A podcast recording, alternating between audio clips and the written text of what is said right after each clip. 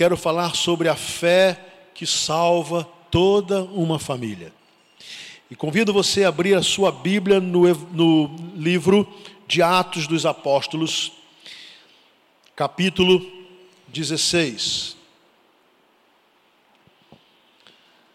Atos capítulo 16, quero ler os versículos de 25 a 34.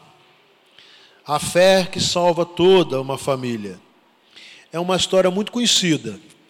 É, você, se tem algum contato ou já teve com a Bíblia, você, quando começarmos a ler, você vai se lembrar dessa história.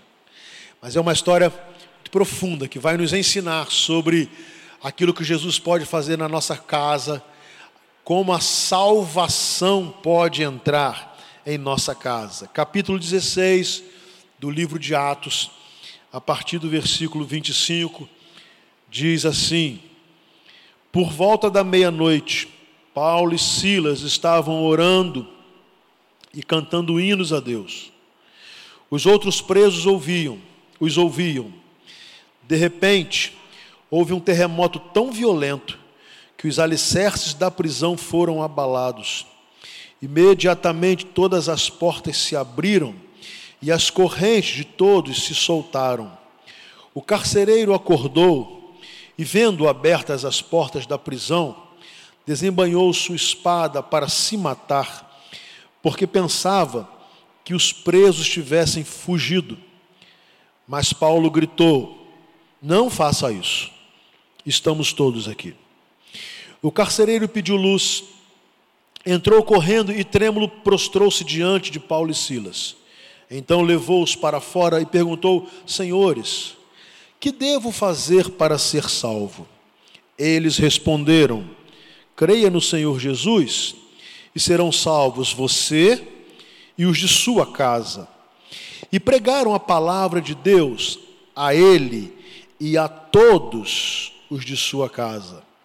Naquela mesma hora da noite, o carcereiro lavou as feridas deles. Em seguida, ele e todos os seus foram batizados. Então os levaram para sua casa, serviu-lhes uma refeição, e com todos os de sua casa alegrou-se muito por haver crido em Deus. Amém. Vamos orar. Ó oh Deus, como é bom podermos estar na tua presença. Como foi bom participar desse momento de louvores a ti. Cantamos músicas tão lindas, mensagens tão profundas e maravilhosas. Por intermédio desse louvor, nós fomos sendo preparados para que chegássemos a este momento, o momento de podermos ouvir a tua palavra. Obrigado, Deus, por isto. E agora, nós submetemos a Ti tudo o que há neste lugar. Nós submetemos o nosso pensamento a Ti.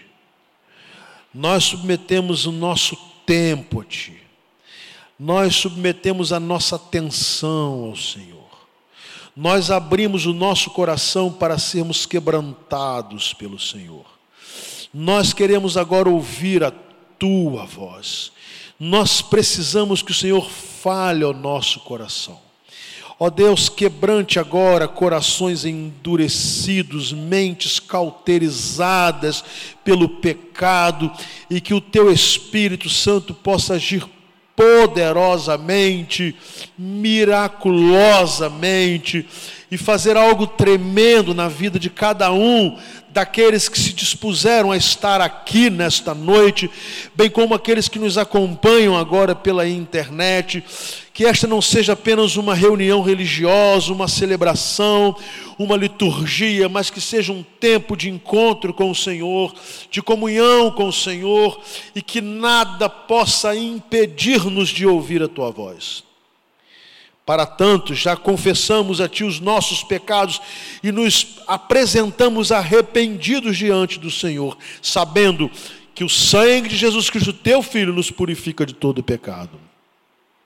colocamos a nossa casa diante de Ti, a nossa família diante do Senhor, e pedimos que a presença de Jesus reine em nossa casa.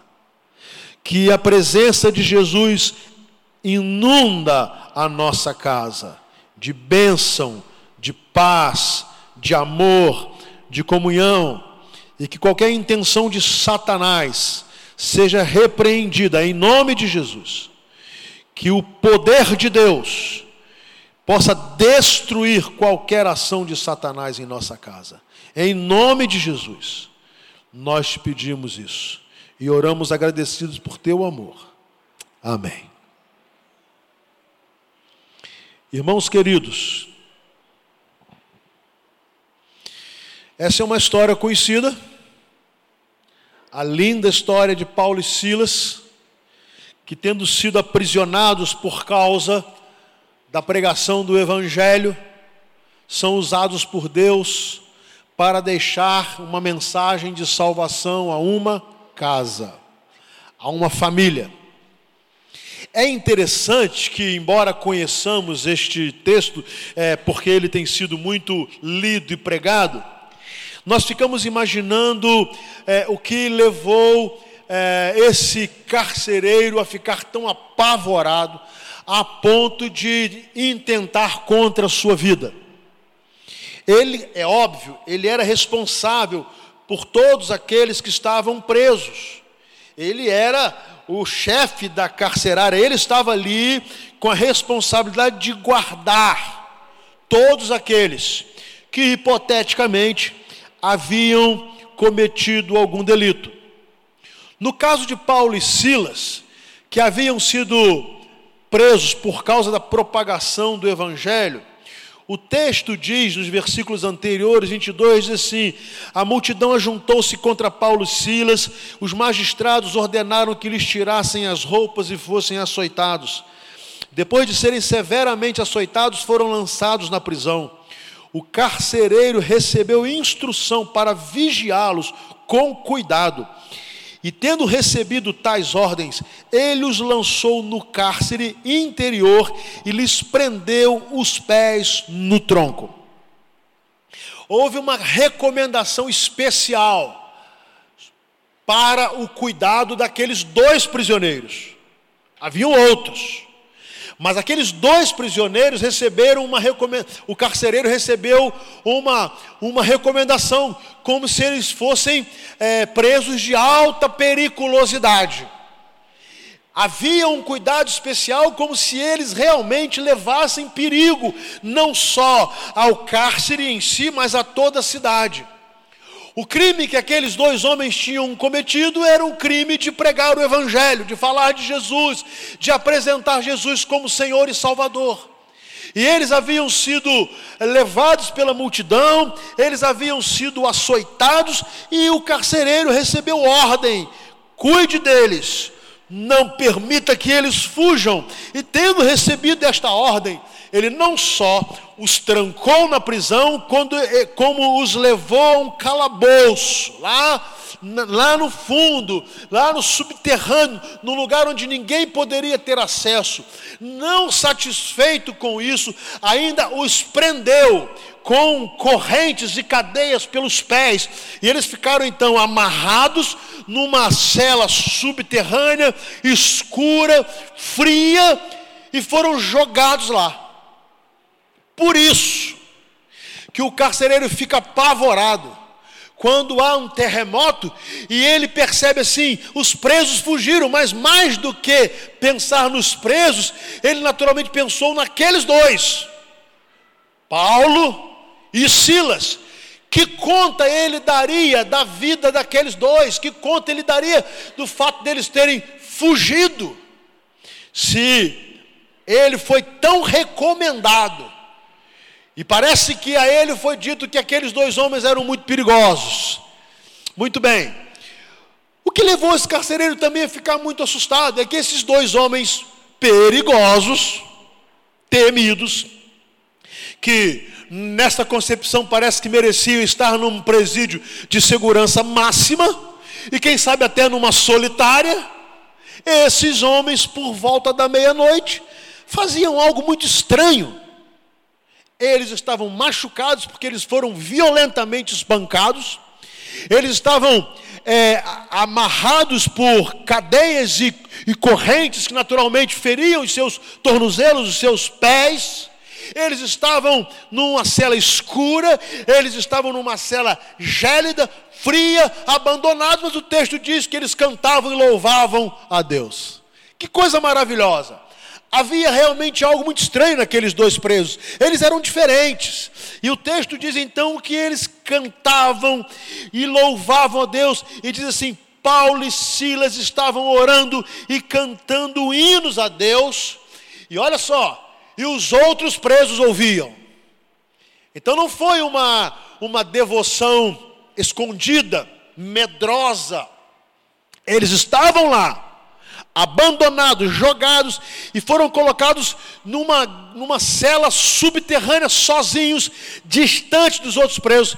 Mas eles começaram a louvar a Deus e a cantar de uma maneira tão extraordinária que o texto diz que todo mundo ouvia. Então é claro que o carcereiro ouvia também, os outros presos ouviam também, e de repente há um terremoto.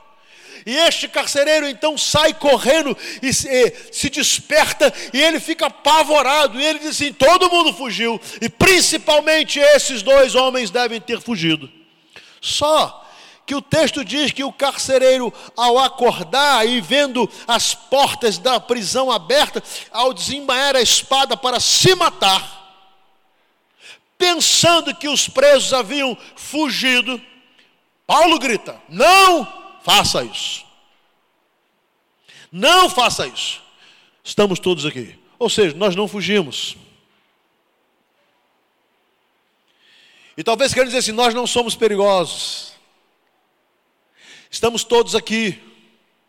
Não atente contra a sua vida.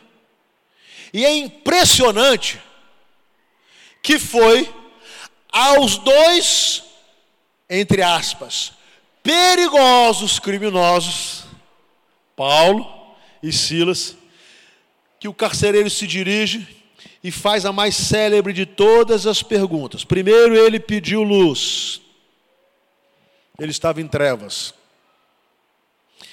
não havia luz, e não havia luz espiritual na vida daquele homem. E ele pede luz.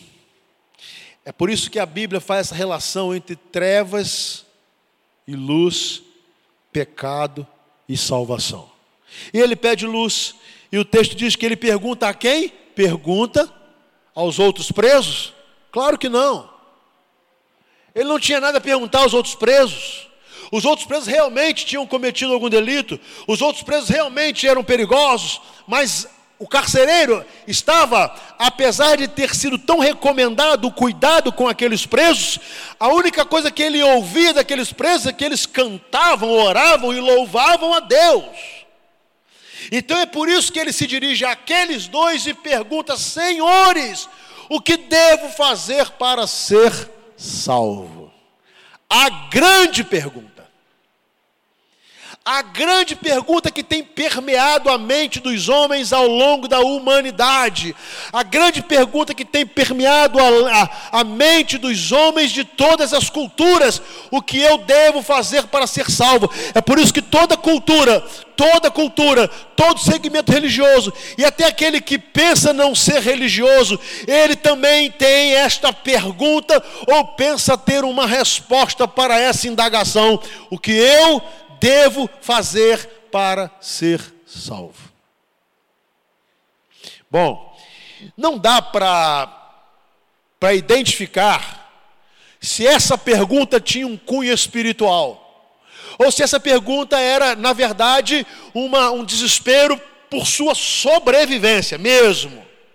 Porque você imagina uma coisa: se os presos fogem, ele pagaria com a vida. Mas se os presos não fugiam, bom, você sabe que preso detesta carcereiro, né? É óbvio. É claro. Você não vai fazer, quando você vai fazer visita em presídio, né, eu já fiz, alguns fazem, um policial não vai lá fazer visita em presídio. Isso é uma questão de segurança, é claro. Porque é possível que ele encontre alguns que ele mesmo prendeu. Ele não vai lá entrar e ficar sem nenhum tipo de segurança, frente a frente, com pessoas que, com certeza, desejam matá-lo. Então o carcereiro, ele faz essa pergunta, ele não, e nós não sabemos qual é a complexidade ou a profundidade do pensamento dele, mas nós sabemos que a pergunta que ele fez foi uma pergunta profunda que tem uma resposta eterna.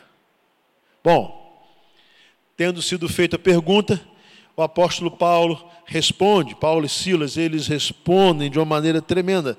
Eles responderam: creia no Senhor Jesus e você será salvo. Ponto. Creia no Senhor Jesus e você será salvo. Ainda que a pergunta tenha sido feita com uma intenção limitada de uma sobrevivência física, a resposta tinha uma amplitude eterna. Ainda que a pergunta tenha sido talvez feita pelo instinto de preservação da própria vida, a resposta teve uma conotação eterna. Paulo e Silas não responderam preocupados apenas com a sobrevida do carcereiro, com que se ele pudesse sair dali vivo e que nenhum preso iria atacá-lo. Paulo foi muito além. Ele diz assim: creia no Senhor Jesus e você será salvo. Mas ele vai mais. E Paulo diz: você e os de sua casa. Às vezes nós achamos que isso aí implica que a fé do pai salva os filhos. Claro que não. E o texto vai nos explicar isso. Salvação não vem por hereditariedade. Salvação é pessoal. A Bíblia diz em Ezequiel capítulo 18: o filho não carregará a maldade do pai, e o pai não carregará a maldade do filho. Toda alma que pecar, essa morrerá. Por isso eu vos digo: arrependei-vos e vivei. Então é óbvio que Paulo não estava falando que se o carcereiro aceitasse Jesus, automaticamente sua família seria salva. É claro que não. Porque o texto vai nos dizer que Paulo diz a ele: Você será salvo, e a sua casa. E a sequência da história vai nos mostrar que eles foram até a casa do carcereiro.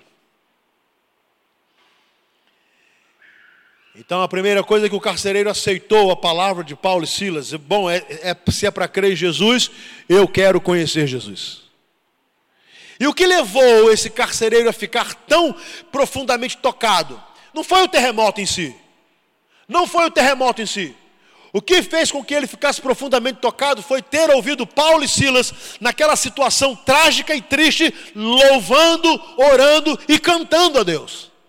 Não foi o momento do terremoto, porque no momento do terremoto, no, no, tempo em que ele viu que estava seguro, ele poderia usar da sua autoridade de carcereiro, chamar os guardas e botar ordem naquele presídio, naquela cadeia.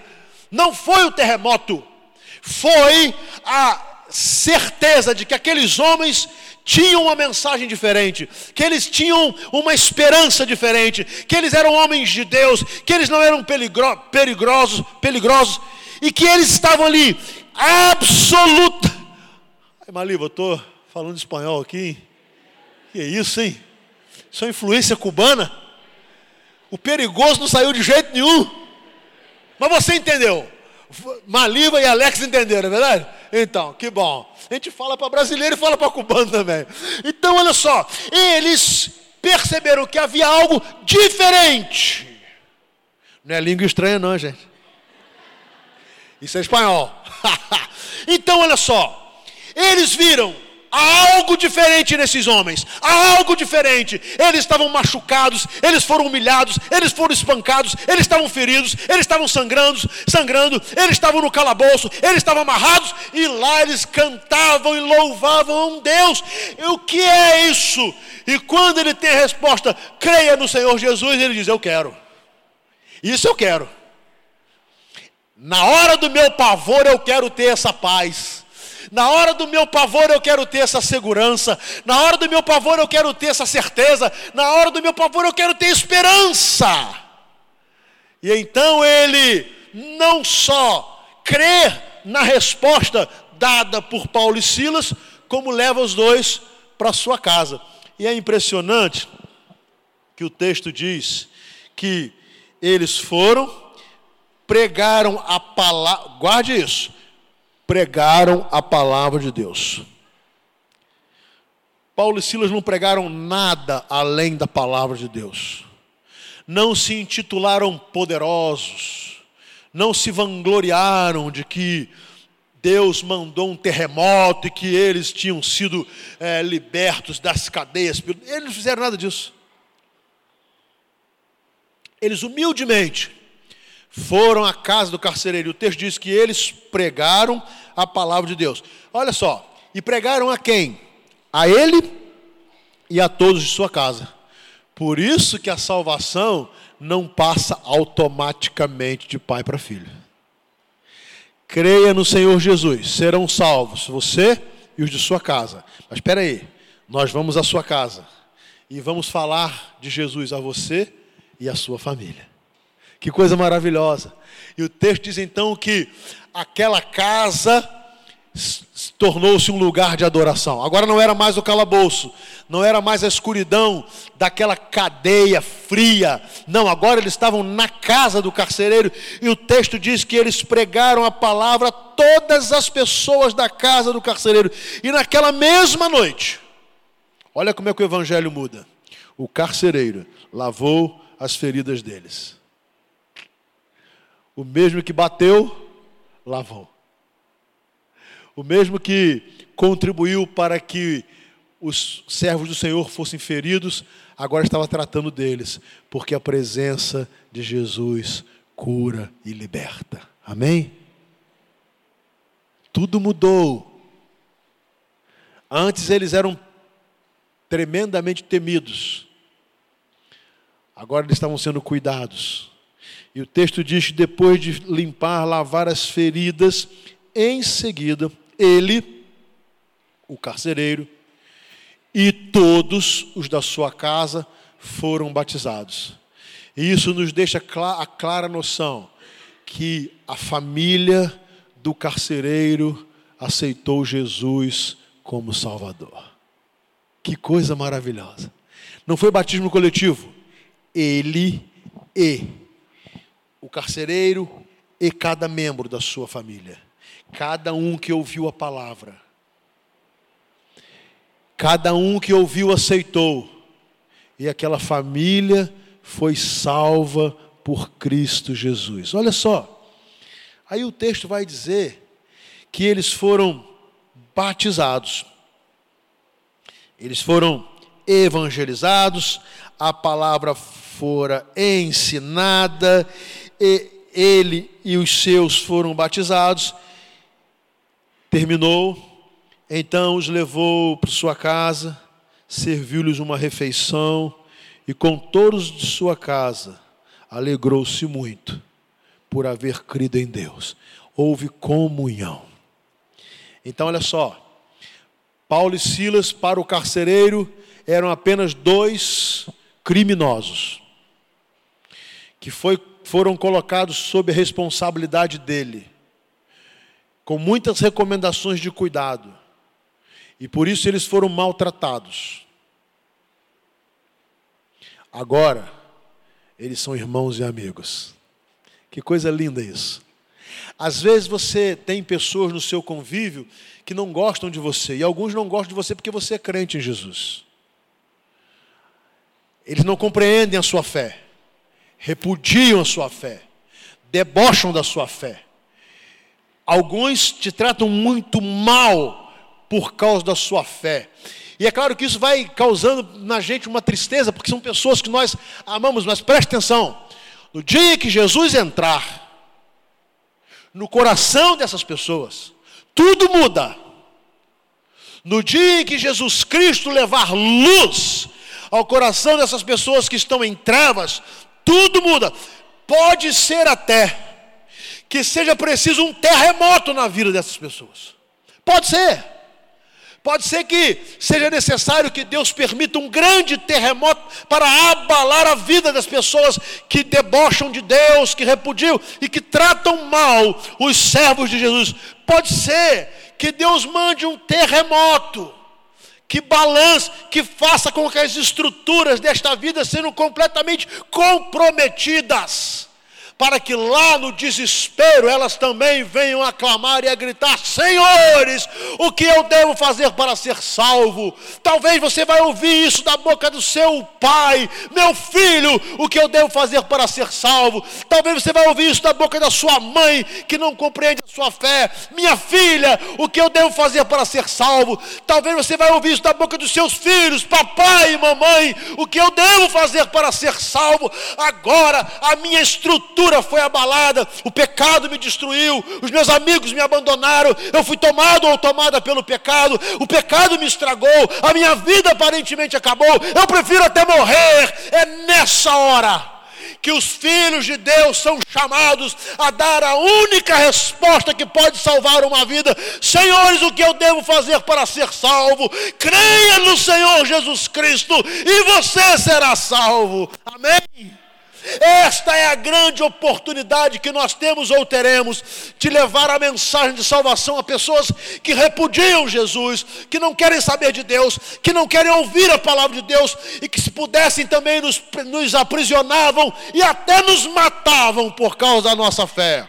Até o dia que chega o terremoto em suas vidas e elas sabendo que não podem ter segurança em nada daquilo em que confiavam, em nada,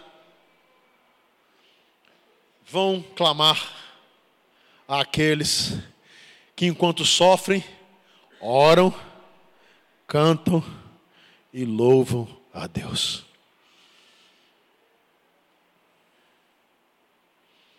Agora mesmo, nessa destruição que se abateu sobre a Venezuela. A Venezuela foi destruída por uma ideologia diabólica. Destruída. A Venezuela, anteriormente um país próspero, foi destruída. Destruída, destruída. Destruída. Só não vê quem não quer. Só psicopatas não reconhecem. Homens de Deus estão se levantando na Venezuela para tentar ajudar a tirar aquele país da tragédia, do terremoto que se abateu sobre aquela nação, que ideologicamente disse: não a Deus.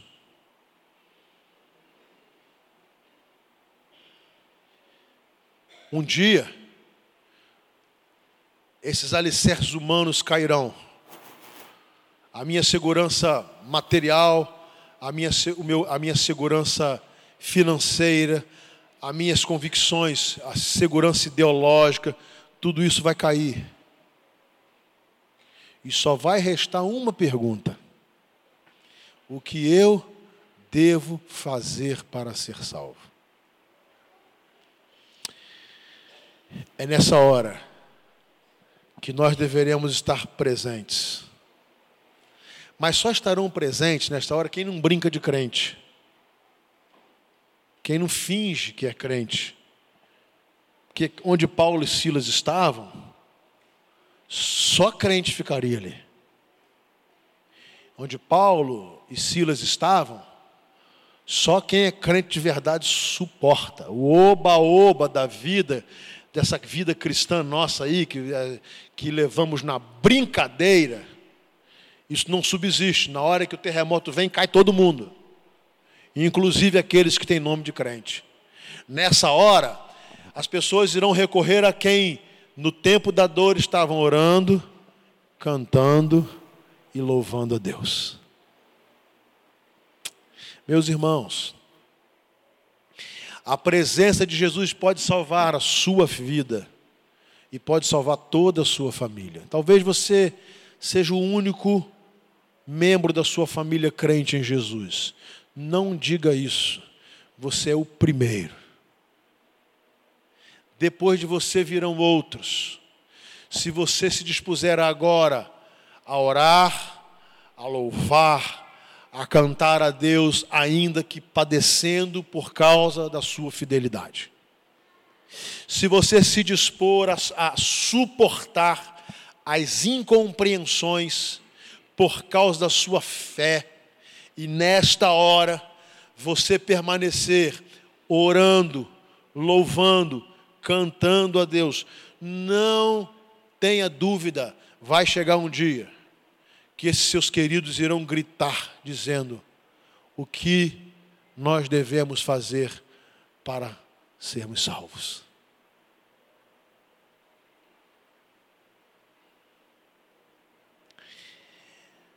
É impressionante que Paulo vai e Silas são cirúrgicos e dizem: olha, você tem que crer em Jesus e nós vamos te explicar. E eles foram, levaram a palavra, pregaram a palavra, o carcereiro creu, a sua família creu, tendo crido, eles foram batizados, começaram a tratar Paulo muito bem, e o texto diz então que eles começaram a ter comunhão. Essa é a importância da igreja. A igreja vai vai trazendo os salvos, aqueles que fizeram a pergunta: o que eu devo fazer para ser salvo e crer em Jesus, eles vão se ajuntando, se agrupando a nós, e nós vamos juntos em comunhão, em adoração, vamos nos fortalecendo um tratando da ferida do outro, um limpando a ferida do outro, um ajudando a cicatrizar aquela ferida que está machucando o outro. Isso é igreja.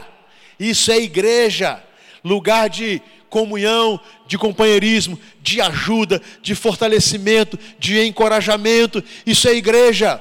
Sabe o que? A mídia não está querendo divulgar. É muito bonito ideologizar, ideologizar por causa desse negócio da Venezuela, né? Lá em Roraima estão entrando centenas e centenas de venezuelanos e sabe, a, a imprensa chegou lá para querer saber o que o governo estava fazendo. O governo está fazendo quase nada, nada. E uma senhora humilde, sabe o que ela falou? Ela falou assim: só as igrejas estão nos ajudando.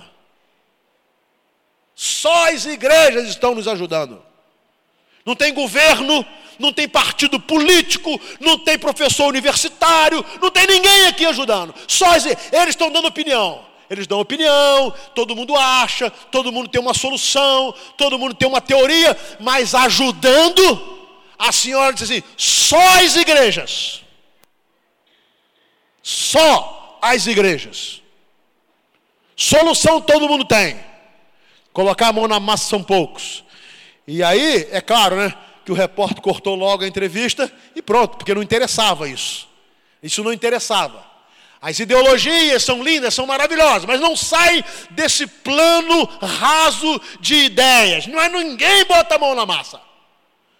O que os defensores estão, da, desse sistema diabólico estão fazendo agora para ajudar esses 800 venezuelanos que todos os dias atravessam a fronteira no Brasil? O que eles estão fazendo? Absolutamente nada. Nada. Absolutamente nada. Mas as igrejas estão lá. Igrejas evangélicas, igrejas católicas, os cristãos estão ali ajudando, socorrendo, fazendo o que Jesus faria. E é exatamente essa deve ser a nossa postura, porque igreja é isso, igreja é solidariedade, igreja é comunhão, igreja é socorro, igreja é ajuda, igreja é se fazer presente na angústia alheia. E foi o que Paulo e Silas fizeram. Havia um homem angustiado, havia um homem desesperado, havia um homem pensando em tirar a própria vida, e eles vão e dizem a ele: não faça isso. Nós temos uma solução para você. Creia no Senhor Jesus. Você será salvo. Leve Jesus para sua casa. Sua família será salva. Sua vida será outra. E nós iremos viver em comunhão. Aí o texto diz que ter, eles terminam assim: Serviu-lhes uma refeição e com todos de sua casa alegrou-se muito por haver crido em Deus.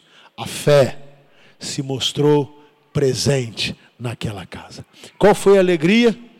Veja bem, a alegria que a princípio o carcereiro queria era a certeza de se safar da morte física. Ele queria ter certeza de que não seria punido pela possibilidade dos presos terem fugido. Agora a alegria dele é muito maior.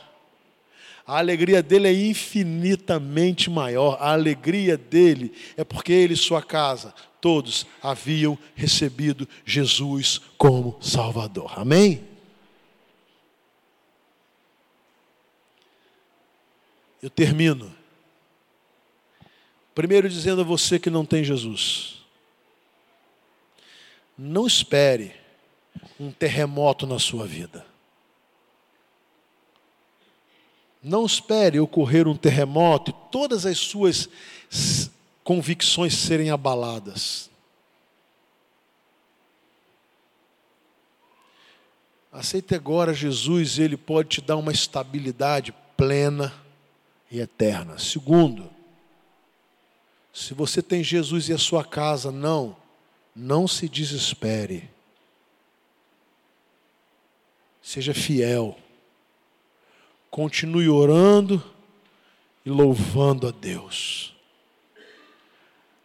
Ainda que você sofra por causa disso, continue, porque vai chegar um momento, tenha certeza, quando o terremoto se abater, esses queridos irão procurar vocês. E lhes perguntarão o que nós devemos fazer. Está tudo ruim agora. Tudo que nos dava segurança acabou. A minha juventude foi embora, a minha saúde foi embora, os meus ídolos foram embora, sucumbiram. Talvez, né? Venhamos a dizer como Cazuza. Os meus amigos morreram de overdose. Os meus inimigos estão no poder.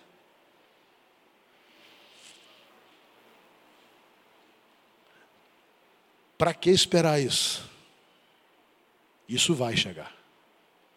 No entanto, se você está com Jesus Cristo, não se desespere. Há esperança da salvação na sua casa. Encha a sua casa da palavra de Deus, sabe? Palavra de Deus. Não é religião em si, é palavra de Deus. A palavra de Deus significa imprimir os princípios da palavra de Deus na sua casa. Claro que alguns não vão compreender, viva os princípios da palavra de Deus na sua casa. E no momento certo, os seus familiares recorrerão a você, para que você possa lhes dar a palavra de salvação e de esperança. Haverá cura, feridas serão cicatrizadas, haverá comunhão, vocês se sentarão à mesa, felizes e agradecidos, porque todos creram em Jesus. Amém?